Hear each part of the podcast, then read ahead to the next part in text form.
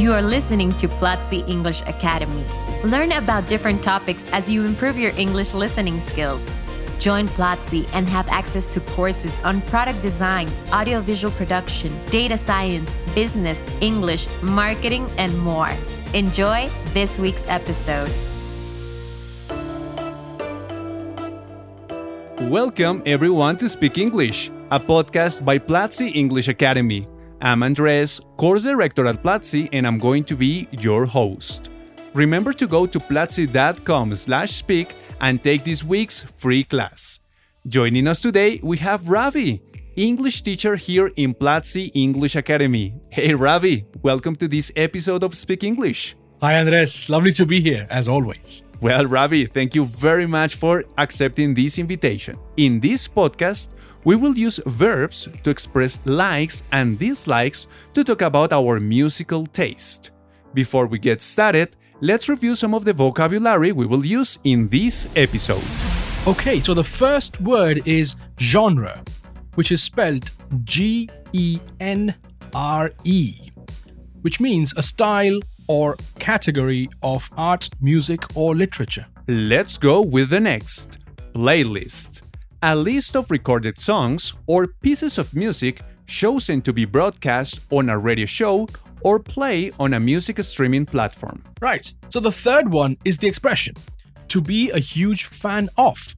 We use this expression when we refer to something that we like very much and are very interested in it. Next, we have to energize, to give vitality and enthusiasm to. And the last one is to work out, which means a practice or exercise to test or improve one's fitness for athletic competition, ability, or performance. Now, let's move on to our trivia question for this episode. When we say that we feel crazy about something, are we saying that A. We feel very angry about it, B. We don't care about it, or C. We really, really like it? Stay tuned to find out the answer. You are listening to this ad because it seems it's the best moment to tell you something really interesting. Do you feel that sometimes understanding native speakers might be challenging? One of the reasons is because of the different reductions and connectors that are used during a natural conversation. That's why we have recently launched the Advanced English course, Reductions and Connectors, where you will learn lots of vocabulary and expressions you can use to improve your understanding and fluency go to platzi.com slash reducciones and learn daily life English. All right. This episode is close to my heart as we are going to be talking about one of my favorite topics music. So, well, let's start with this question, Ravee. What kind of music are you into? Wow, that's a good question. You know, when it comes to music, I'm quite flexible.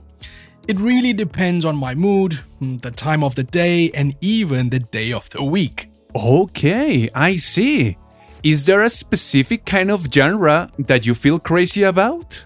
Well, if I'm feeling happy about something, let's say the weekend, I would listen to rock or alternative indie kind of music, like Coldplay, you know.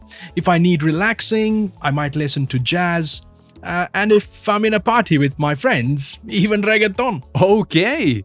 I know that for many of us, music is a very important part of our lives.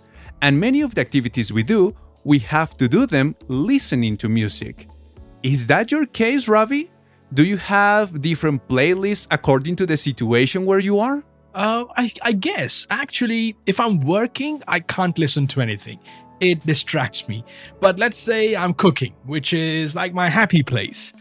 I love listening to music when I'm cooking. Or if I'm working out, some current pop or rock music to energize myself. Wow, that's really interesting, Ravee. Now, is there a kind of music that you are not a huge fan of? Um, I mean, like I said earlier, my choice of music depends on the context. But if I have to choose one, I would say heavy metal. Surprisingly, though, I even listen to heavy metal, but rarely.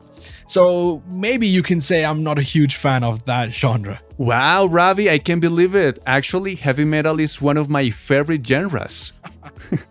so, well, now, Ravee, do you think listening to music has an important role when learning a language? In this case, of course, when learning English? Yes, uh, definitely. If you listen to the right kind of music. So, lyrics can help you follow the song.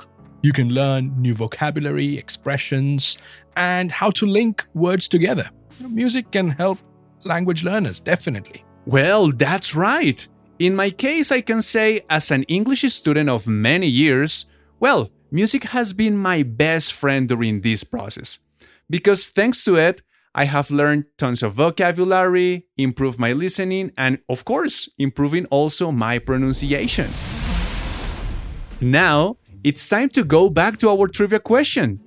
When we say that we feel crazy about something, are we saying that A, we feel very angry about it, B, we don't care about it, or C, we really, really like it? And the correct answer is C. When we say we feel crazy about something, we mean we really, really like something. Remember, this is an informal expression that we normally use to talk about something that we like a lot, like movies or music, with our friends or, or family. That's correct. For example, I felt crazy about recording this episode. So, Ravee, thank you very much for participating in this episode of Speak English. It was a great conversation.